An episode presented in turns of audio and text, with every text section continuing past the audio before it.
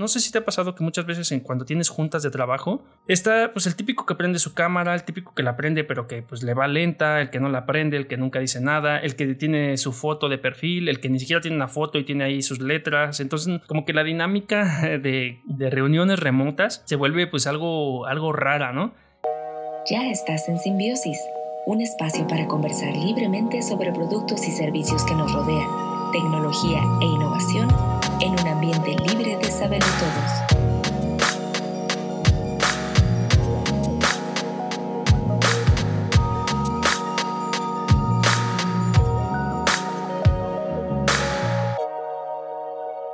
Hey, ¿qué tal? Pues ya estamos de regreso en un nuevo episodio de Simbiosis Podcast, el episodio número 45 de la segunda temporada. Ya mero se termina este año, esta temporada. Vamos a ver qué nos depara la siguiente. Y este que les habla es Jornas, arroba Jornas en cualquier red social y en simbiosispodcast.com, cualquier cosa relacionada con simbiosis y pues todos sus medios de contacto. He tenido problemas con mi servidor para que se actualicen en, en simbiosispodcast.com todos los episodios pero bueno, en tu reproductor de podcast favorito, ahí sí están al día, por así decirlo. Voy a, estoy hablando con mi hosting a ver qué, qué, está pasando, porque por ahí hay unos problemas con los Chrome Events, pero bueno, no quiero agobiarte con eso. Y vamos a comenzar con los temas del día de hoy, que en realidad son pocos, pero algunos eh, pues muy interesantes. Y en esta nueva sección, supongo, eh, se llama metaverso o hablemos del metaverso, a ver qué se me ocurre, pero tenemos varios temas, eh, sobre todo Globant, una consultora internacional, ya abrió su estudio que va a eh, especializarse en esto del metaverso. Un poco te hablo de esto adelante. Meta y sus tiendas físicas. Meta, recordemos que ahora es el nuevo nombre de la compañía que anteriormente se llamaba Facebook y que ahora, pues bueno, tiene este conglomerado de aplicaciones, pues va a apostar por tiendas físicas. Microsoft Ignite, que es un evento que hizo precisamente Microsoft para hablar acerca de lo que viene en, en relación a sus productos y servicios que ofrece en, pues, en, este evento Ignite. Y dentro de este evento hablo de Mesh for Teams, que es donde vamos a hablar un poco más al respecto, porque es el homólogo a lo que ofrece o lo que estaba ofreciendo, lo que nos está platicando Mark Zuckerberg con Meta, un poco de esto al respecto. Y cerramos con un par de cosas interesantes, siguiendo la línea de Microsoft y Sega, esta tienda de videojuegos van a, bueno, no tienda, ¿no? Esta empresa de videojuegos eh, se asocian ahí para hacer cosas interesantes. Va a ser muy rápido en realidad, pero me llamó bastante la atención lo que quieren hacer. Y los NFTs de Disney y Beef o Bebe o como se diga, yo no conocía esta plataforma. Eh, pues hablando de NFTs también, ¿por qué no? Y en recomendaciones, un par de recomendaciones, sobre todo si te interesa el diseño de servicios, el diseño estratégico, el diseño centrado en las personas y herramientas de cómo poder ejecutarlo. Tengo dos sitios, uno es este Design Toolkit, que me parece muy bueno. Y el otro también, es Service Design Tools, que, bueno, si eres Service Designer o no, eh, son herramientas que, son transversales y, me gusta a mí ocuparlas, incluso, este, aunque no me dedico yo tanto de profundidad al service, eh, a muchas de estas herramientas eh, y saber en qué momento utilizarlas y cómo utilizarlas viene bien. Entonces te dejo dos sitios aquí para que pues los conozcas y pues aportes una estructura, una metodología de, pues, aterrizar hallazgos o información eh, con estas herramientas y pues vámonos adelante. Y empecemos con esta sección del metaverso y como te digo, esta sección muy rápida ahorita de Globant, Globant Metaverse Studio. En esta semana también Globant esta empresa, no sé si la conozcas, pero bueno, es muy famosa porque pues tienen, eh, ofrecen, ofrecen servicios de consultoría a otras marcas y bueno, uno de, mis, de mis compas trabaja ahí como developer. Eh, también en el trabajo donde estoy, muchos se han ido también a Globant como diseñadores de experiencia de usuario. es una empresa transnacional que pues está heavy, siempre está a la vanguardia, eso, eso está interesante. Digo, entre otras cosas, para no hacer el cuento largo, también tiene ya equipo de gaming, tiene también su podcast, tiene, tiene varias, o sea, es, muy choncha. Y acaban de abrir esto del Global Metaverse Studio, que en donde esta área la quieren enfocar en abrir los portales digitales para eh, sus, clientes, ¿no? Ofrecerles soluciones digitales. Y lo que me gusta es que lo que, lo que te dejan, dejo aquí el sitio web para que lo cheques, pero básicamente dejan muy claro lo que, lo que pretenden, lo que quieren hacer. En el primer paso es eh, proyección hacia el metaverso, en donde quieren hacer esta consultoría estratégica, en donde las diferentes empresas aborden las diferentes maneras que existen de hacer storytelling o de, o de, llegarle a sus usuarios a través de estos escenarios muy particulares y que se adapten a sus necesidades de negocio. Por eso está, está interesante. En el segundo punto, tienen esto de los mundos virtuales y los gemelos digitales o los digital twins. Este es un término que vamos a estar escuchando mucho últimamente, en donde, bueno, para empezar, el universo virtual puede ser algo que existe en la realidad o un mundo fantástico o imaginario incluso, ¿no? Eh, que no necesariamente pues, se apegue a la realidad, pues la creación de estos mundos también ellos van a estar haciendo eso en ambientes de esta industria 4.0 le llaman ellos con, esta, con estas soluciones de software y los digital twins que tal cual son modelos virtuales de pues que, se apegan a la realidad, ¿no? Es decir, tienes un espacio físico que mide 4x4, ah, pues el modelo digital eh, gemelo va a medir 4x4, tiene mesas, tiene sillas, tiene alturas, es decir, reaplicar la realidad tal cual en un, en un mundo digital y esto tiene ventajas para pues mm, diferentes aplicaciones, ¿no? Unas pueden ser en la ingeniería, en la construcción, en, en el arte, ¿no? Diferentes mm, diferentes aplicaciones creo que te permiten eh, tener las medidas exactas y un ambiente quizás de pruebas eh, realistas en un mundo digital, ¿no? Eso, eso está, está, bueno. Y como tercer apartado tienen lo que vamos a también estar escuchando demasiado, o incluso ya, ya lo conocemos, ¿no? Pero este apartado ya que lo, que lo hacen parte del Metaverse Services, los virtual productions o las producciones virtuales en donde crean estos escenarios de producción utilizando motores de videojuegos principalmente, para hacer estos eh, eventos eh, o producciones visuales mucho más inmersivas, ¿no? Ya hemos visto algunos tipos de cosas, seguramente a lo mejor en algún noticiero has visto como pues de repente una tormenta está afectando a la chica o, estos, esto, hemos visto mucho este tipo de, cosas eh, últimamente, sobre todo en los noticieros y, en deportes, pero pues vamos a, vamos a pegarle más foco y seguramente Mm, van a ser ya también a lo mejor un poco más interactivas, dinámicas, más profesionales, utilizando algunas de las tecnologías que, que, ahorita son de vanguardia para el desarrollo de estos mm, entornos digitales. Eh, está Unity, está Unreal, está también en colaboración con equipos, ¿no? Para hacer también algunas de estas experiencias con PlayStation, con Oculus, con Xbox. Entonces, eh, pues nada, te dejo aquí el link si te interesa saber más de los servicios de Globant o si quieres incluso eh, seguirlos o hacer lo que quieras ahí con ellos, adelante y pues a lo mejor buscar sus, demás este, eh, servicios. Yo, yo lo sigo en su, en su podcast, eh, me parece que, bueno, sobre todo en el de gamificados, que hablan mucho de, videojuegos, esta rama. Y ahora me llama la atención, ¿no? Cómo, pues cómo Sigloman está como a la vanguardia, ¿no? En, esto, en la, en, la, en la, oferta de estos productos y servicios, servicios sobre todo. Y pues nada, te dejo ahí el link del Global Metaverse Studio. Y en segunda noticia, eh, ya no, y esto va a ser muy rápido porque en realidad ya hablamos del evento de, Facebook la semana pasada. Y ahora es la noticia que trae este de New York Times. Eh, te dejo el link de Forbes.com porque es el que está como con la información digerida, resumida y gratuita. Porque tal cual si quieres ver el reporte de New York Times, que también lo puedes llegar ahí a la liga desde, desde este artículo, eh, pues tienes que pagar tu suscripción, ¿no? Pero básicamente habla de que eh, este Meta, esta empresa de Mark Zuckerberg, que antes era Facebook, quiere ahora hacer la construcción o quiere, quiere empezar a construirlos o han, o han estado pensando desde ya, desde incluso desde antes del nombre de, de Meta, hacer tiendas físicas para ayudar a vender estas, estas ideas del metaverso y todas las posibilidades que puede tener en ello, ¿no? Hablan acerca de que, eh, pues para que la gente quiera, eh, pues como que entrarle a esto del, del, metaverso, tienen que hacer que la gente los, las experimente, ¿no? Y libres de, sesgos, por así decirlo. Porque sí es, realidad que muchas cosas que son de realidad aumentada y realidad virtual, vendértelas o, o entenderlas a través de un video, de, leerlas y demás, es difícil. Para este tipo de cosas sí tienes eh, o, si es necesario que te pongas en el lugar, ¿no? Te pongas el headset o te pongas los lentes o, estés viendo los hologramas, es decir, vivir la experiencia.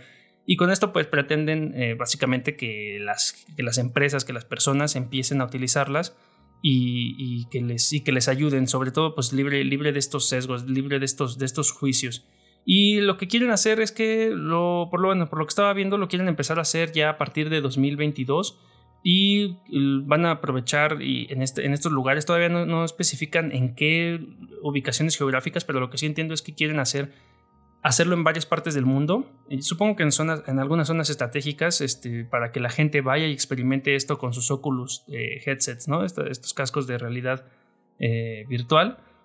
con los Quest 2 y que em, habían pensado en nombres también incluso. Antes de que se llamaran Meta, en Facebook les, se, pues, estaban pensando en nombres como Facebook Hub, Facebook Commons, Innovations, Ruler Store. tienen varias cosas, ¿no? Pero ahorita que están, que cambiaron a Meta, también están planteando ahí porque posiblemente pueda llamarse Meta Portal, ¿no? Todas estas tiendas físicas pues para que la gente vayamos y experimentemos ahí los óculos y lo que se puede hacer dentro del metaverso y las capacidades y pues aprovechar y que nos, que nos vendan estos juguetitos. Eh, pues nada, no, no, no hay nada más que decir de esto, solo que pues vamos a, a lo mejor vamos a empezar a ver también tiendas físicas para que Meta nos venda estas experiencias, estos, estos gadgets y, y empecemos a adentrarnos un poco más. Y pues nada, solo me pareció importante mencionarlo como seguimiento a la noticia de Meta anteriormente y porque pues estamos dentro de esta sección del metaverso.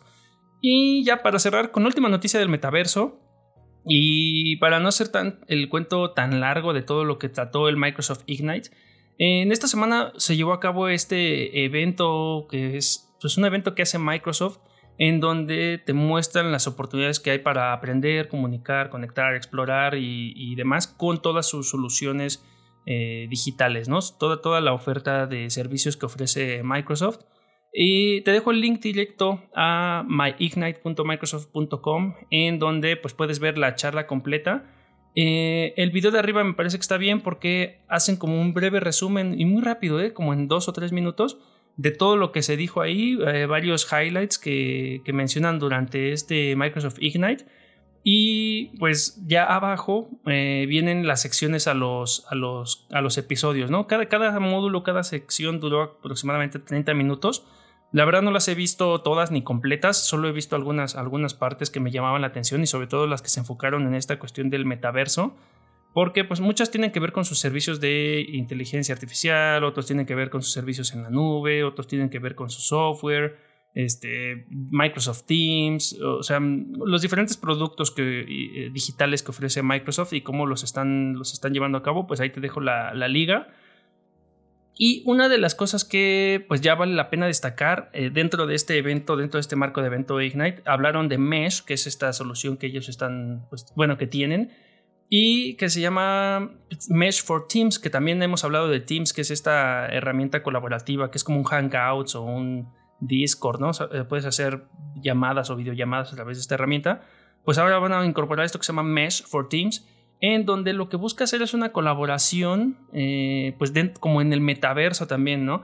Y me parece interesante cómo lo están abordando porque eh, ahora lo que quieren hacer y con, base pues, en varios hallazgos que pues, pudieran ser obvios, pero que pues además vale la pena mencionarlos, es que no, sé si te ha pasado que muchas veces en cuando tienes juntas de trabajo, está pues el típico que prende su cámara, el típico que la prende pero que pues le va lenta, el que no la prende, el que nunca dice nada, el que tiene su foto de perfil, el que ni siquiera tiene una foto y tiene ahí sus letras. Entonces como que la dinámica de, de, de reuniones remotas se vuelve pues algo, algo rara, ¿no?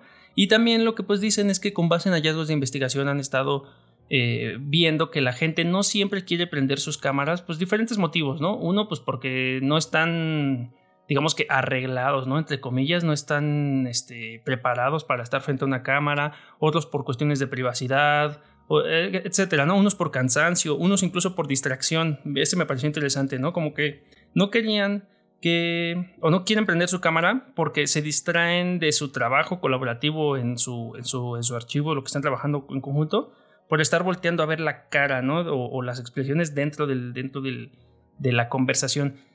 Eh, pues bueno, y con base en todo esto lo que están haciendo, y me parece interesante, es esta construcción como de avatars digitales 3D, en donde pues lo que buscan es que a través de reconocimiento facial con la cámara, este avatar, eh, si tú eliges, ¿no? No mostrar tu, rostro así fotorrealista, tu cámara tal cual, tu cara, eh, puedas activar este avatar y este avatar responda a los gestos de tu movimiento de cejas, boca y demás este, gesticulaciones para que este avatar responda a ellos y entonces tú puedas decidir, ¿no? Tengas otra opción más, por así decirlo, ¿no? Porque no van a, evidentemente no va a morir lo de apagar la cámara y poner tu foto, o poner tus iniciales o poner tu cámara en vivo, pero van a, van a habilitar esta cuestión de este avatar virtual, eh, lo cual me parece muy interesante porque me recuerda un poco, es una transición entre los avatars que ya traía Xbox, pero se ven mucho más, este, eh, ¿cómo se puede decir? Una...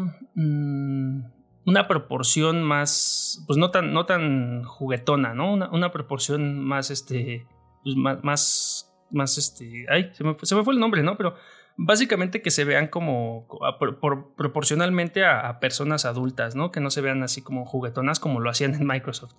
Y pues nada, esto me pareció interesante y solo recalcar que pues han estado haciendo estos, estos, este, estos estudios, estas investigaciones eh, pues dentro de su equipo en Microsoft ya desde hace mucho tiempo, pero pues que ahorita es el, como es el momento en donde se quiere aprovechar.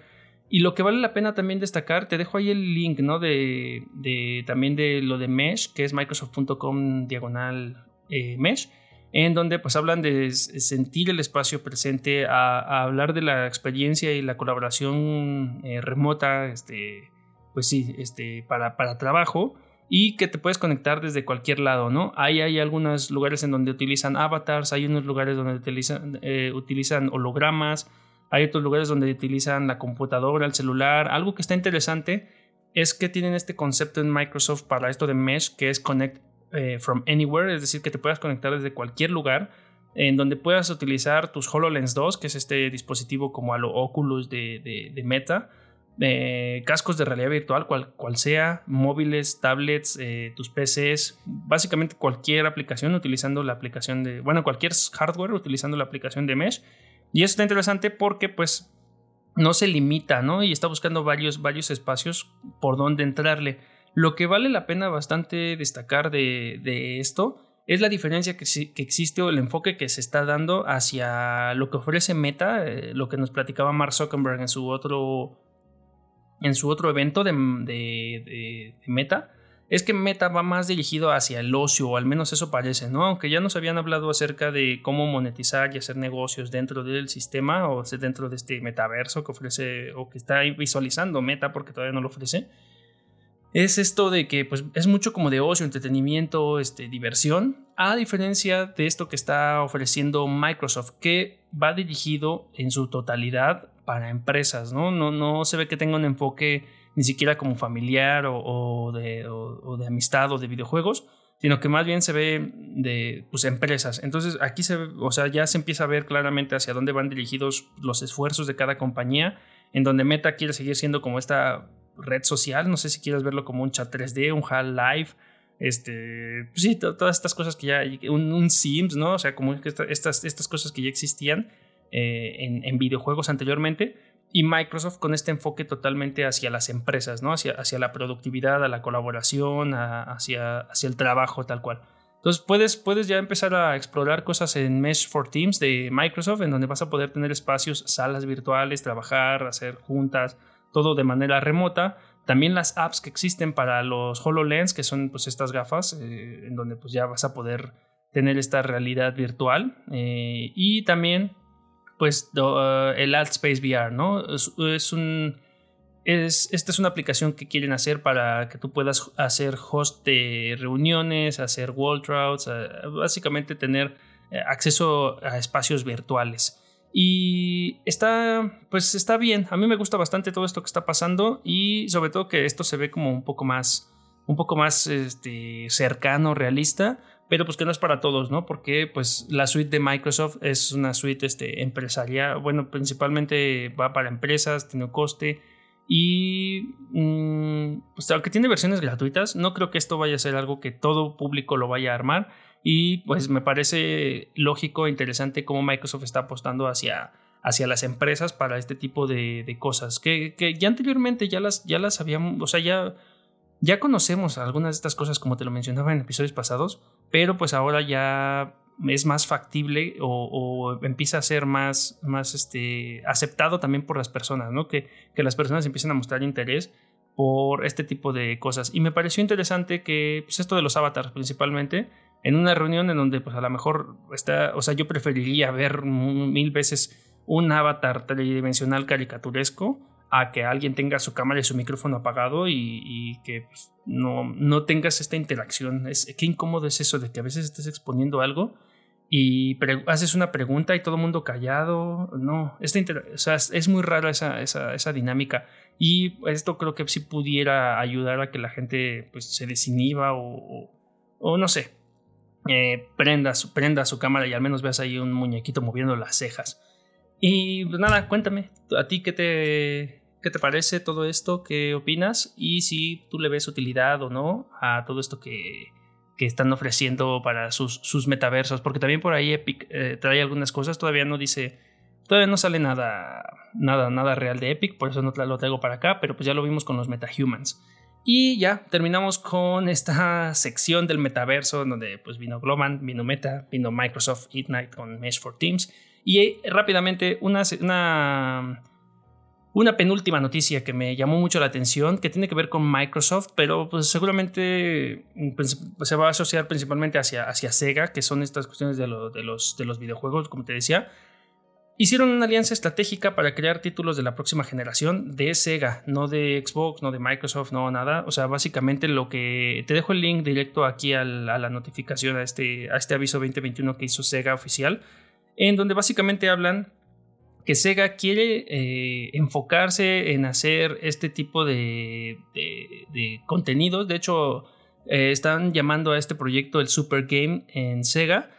Que lo que quieren hacer a, largo, a mediano y largo plazo es formar estas alianzas para que ellos eh, lleven sus títulos y lleven estos juegos y experiencias, que es este Sega Super Game. Todo, todo esto todavía no, dicen cómo, cómo va a funcionar muy bien pero eh, utilizando la infraestructura, la red y herramientas de Microsoft, sobre todo en la nube que quieren utilizar Microsoft Azure y toda la infraestructura que Microsoft tiene alrededor del mundo. Y para eso, pues Sega está formando esta alianza, esta alianza eh, y Microsoft, ¿no? Por un, por un lado, Sega tiene todo este, pues, este background y experiencia en videojuegos y lo que quiere que, o lo que pretende con Microsoft es que les ayude a, llegar a gente más, a, llegar a gente de manera global, online, crear este, comunidad y utilizando sus propiedades intelectuales. Entonces me parece interesante esta mancuerna que, van a hacer ahí. No parece que vaya a haber, eh, o al menos no han dicho, ¿no? Que es el hecho de que utilicen la, tecnología de Microsoft o que lleguen a este acuerdo de la tecnología de Microsoft, quiera decir que eh, los servicios de Sega van a estar limitados exclusivamente a sus consolas o a su plataforma. Pero conociendo a Microsoft seguramente no va a ser así. O sea, seguramente vas a poderlo jugar en donde sea e incluso no va a estar, mm, no va a ser exclusivo a lo mejor de Xbox en su momento o de, o de algún dispositivo móvil en específico pero está, está interesante, me gusta, me gusta cómo, pues, cómo están trayendo esto para que sea una, una colaboración eh, pues que, que, beneficie a los fanáticos de los juegos de Sega, ya, ya, tanto de los, de los juegos que ya existen, de lo que vayan a hacer, o este, lo, que, pues, lo nuevo que vayan a sacar. Y pues nada, eh, es una noticia muy rápida en realidad porque todavía, pues, como te digo, nada más dijeron que Sega y Microsoft ah, tienen este acuerdo pero todavía no dan, no dan más detalles. Lo que sí es cierto es que vamos a tener más noticias seguramente de eh, Sega Super Game. Y por última noticia, y porque pues esto eh, tiene que ver con los NFTs principalmente. Si eres fanático o fanática de Disney, eh, pues ya va a lanzar Disney sus NFTs. Esto debido a que van a celebrar eh, su aniversario, básicamente lo que estaban, lo que estaban diciendo. Y anteriormente Disney ya había lanzado eh, NFTs eh, en, una plataforma, pero el próximo 12 de noviembre va a lanzar su propia línea de, de tokens no fungibles para las... Mm, ¿Cómo se puede decir? Sí, para, para las líneas que tienen de Pixar, de Marvel, de Star Wars y estos se van a poder adquirir a través de esta tienda que se llama Bebe o Vivi. Es que no sé cómo, no la conocía yo, es con V y E, BB. Y eh, pues van a celebrar, ¿no? De hecho, te dejo el link directo al medium.com en donde dice que Bebe celebra Disney Plus Day, en donde en esta colaboración lo que van a hacer es que si tú compras eh, alguna de los tokens no fungibles, una, un coleccionable a través de esta tienda en Viv, si es un coleccionable que sea un, pues, como puedo decir, ¿cómo decirlo? Como eh, que, no es, que no es extraño, un, coleccionable común, pues te van, a, te van a dar un mes de Disney Plus, ¿no? Pero si compras uno de estos coleccionables que es raro, te van a dar hasta un año a través de esta plataforma. Te dejo el link directo en la nota de Medium. Hasta abajo hay un este un videíto en donde muestran unas figuras doradas porque todo esto lo están haciendo también bajo el concepto Golden Memories, ¿no? Es el Golden Memories NFT Collection en donde eh, pues a partir del 12 de noviembre vas a poder comprar ya sea estas piezas este, coleccionables o las ultra raras digitales coleccionables. Hay que ver cuántas también, este, en su momento, cuántas, cuántas piezas van a salir, porque no creo que sean piezas únicas, eh, van a ser pues limitadas. Y pues seguro todos los fanáticos de Disney y de todas estas sagas que te acabo de mencionar anteriormente van a estar ahí al pendiente y hay que ver eh, en cuánto salen originalmente, porque anteriormente te digo que habían hecho algo similar. Y no recuerdo, pero no estaban, o sea, no eran piezas tan, tan caras. Eh, pero pues yo no, yo no las compraría, sinceramente. Sí, sí me gusta Disney, pero no soy tan fanático como para tenerlos ahí eh, en, una colección digital para mí. Y pues ya, nada, este, nada más que mencionar. Eh, si tú conoces esta, te dejo el link ahí, ¿no? Y si tú conoces esta empresa de BIF y quieres comprarlos o quieres entrar más acerca de esto, pues puedes ir al, al sitio web que te estoy dejando y comprar tus NFTs. Si no sabes qué es un NFT, pues este eh, te, invito a consultar alguno de los otros episodios donde ya hemos hablado un poco de esto, pero en pocas palabras, pues eh, hace ya un par de años aproximadamente llegan estas, este, pues, estas cuestiones que son toques no fungibles, es decir, son eh, por, por, medio de criptomonedas tú puedes comprar estos assets digitales que son piezas únicas en donde pues no son indivisibles, tú no los puedes compartir ni nada en, tú tienes una propiedad, un papel que te, un papel digital que te hace dueño de este, pues, de este token. Es decir, si tú quieres comprar esta pieza de Mickey, por así decirlo, pues tú vas a ser el único dueño de esa pieza de Mickey a nivel digital. Y tú puedes vendérsela o regalársela a quien tú quieras a través de esta tienda en línea. Y ya, nada, eso es lo único que quería decir. Estate al pendiente si te, si te interesan las cosas que hace Disney y si quieres tener tu token no fungible de ellos. Y para no hacer el cuento más largo, eh, vámonos a las recomendaciones. Como te decía, un par de sitios web que creo que te pueden ser bastante útiles si lo que estás buscando es eh, recursos o materiales que se adecuen a tus necesidades específicas de, eh, pues de diseño estratégico. Yo, yo, lo vería así, como en, cuestiones más estratégicas. Eh, la primera de ellas se llama Design Toolkit, que esta me gusta mucho porque tiene recursos en español, tiene recursos bastante este, explicados, sí te, lo, sí te lo desmenuza bastante bien. Y como ellos se describen Design Toolkit, dicen que es una caja de herramientas de diseño en forma de fichas de contenidos y recursos de aprendizaje. A mí lo que me gusta mucho de esta, aparte de que pues está en español y le puedes entender bien, es que muchos de los recursos que tiene están este, hechos y, te dan, eh, ¿cómo se puede decir? Como el recurso, es decir, el, material que ya puedes utilizar para, para pues, ejecutarlo, ¿no? Te habla acerca de métodos, de principios, de modelos, de interacción. Tú puedes hacer filtros también, eso, eso está interesante. Hay guías, hay mapas. Eh, mm, vamos, vámonos a paso a paso, por así decirlo, para no hacerlo tan, tan complejo. Si quieres irte por un método de investigación, puedes definir, ¿no? Si quieres hacerlo cuantitativo, cualitativo, si buscas hacerla con usuarios o si la buscas hacer con expertos. Entonces tú aquí filtras, ¿no? Por ejemplo, yo quiero hacer un estudio cualitativo. ¿En qué etapa de proceso de diseño me encuentro? Estoy investigando apenas qué voy a hacer, estoy definiendo, ya sé qué quiero hacer y ya estoy definiendo, eh, pues, mm, quiero, que me, quiero una herramienta que me ayude a definir qué es lo que necesito hacer. O tal vez estoy en una etapa de generación en la que ya investigué, ya definí qué quiero hacer, pero pues ahora es momento de empezar a ejecutarla. O estoy en una etapa de evaluación, ¿no? Ya ejecuté una idea, ya la tengo, ya la tengo aterrizada y quiero evaluarla. ¿Qué tipo de evaluación? Pues la que acabo de decir, cualitativa, ¿no? Supongamos que yo acabo de diseñar un, pues no sé, se me ocurre un sitio web para un cliente que quería una tienda en línea. Pero pues ya la diseñamos, ya la hicimos toda, entonces vamos a ir a hacer evaluación y vamos a hacerla cualitativa porque pues tenemos este, usuarios ahí que, que, podemos echar mano. Te da un filtro de duración, ¿no? ¿Qué duración, ¿De qué duración quieres la, la sesión? Pues no, quiero que sea un poquito, creo que, creo que quiero que dure poco la sesión porque pues no, no tenemos mucho tiempo. Eh, ¿Qué nivel de experiencia también se necesita? Eso está bueno. ¿Qué, experiencia se necesita dentro de la investigación? Pues básica, media o alta, ahí tú eliges. ¿Qué tan difícil es? Si quieres con pocos, muchos o medianos participantes. Y pues aquí me arroja tres, tres, diferentes tipos de métodos de investigación, ¿no? Un diagrama de afinidad, una evaluación heurística o un modelo Cano. Ahí puedo yo explorar alguno y veo cuál se puede adaptar, adaptar a mis necesidades. Y, por ejemplo, yo selecciono ahorita una evaluación heurística y te dice qué es, ¿no? Que es una evaluación que consiste en el estudio y la evaluación de la interfaz por uno o varios expertos de accesibilidad de acuerdo a un conjunto de reglas y principios de diseño establecidos previamente. La verdad es que esta, esta evaluación heurística es muy buena cuando no puedes evaluar con usuarios reales. Eh, pues juntarte con expertos y que ellos te su opinión experta, valga la redundancia, a través del producto que estás diseñando, pues siempre viene bastante bien para evitar tus, tus sesgos de diseño, ¿no?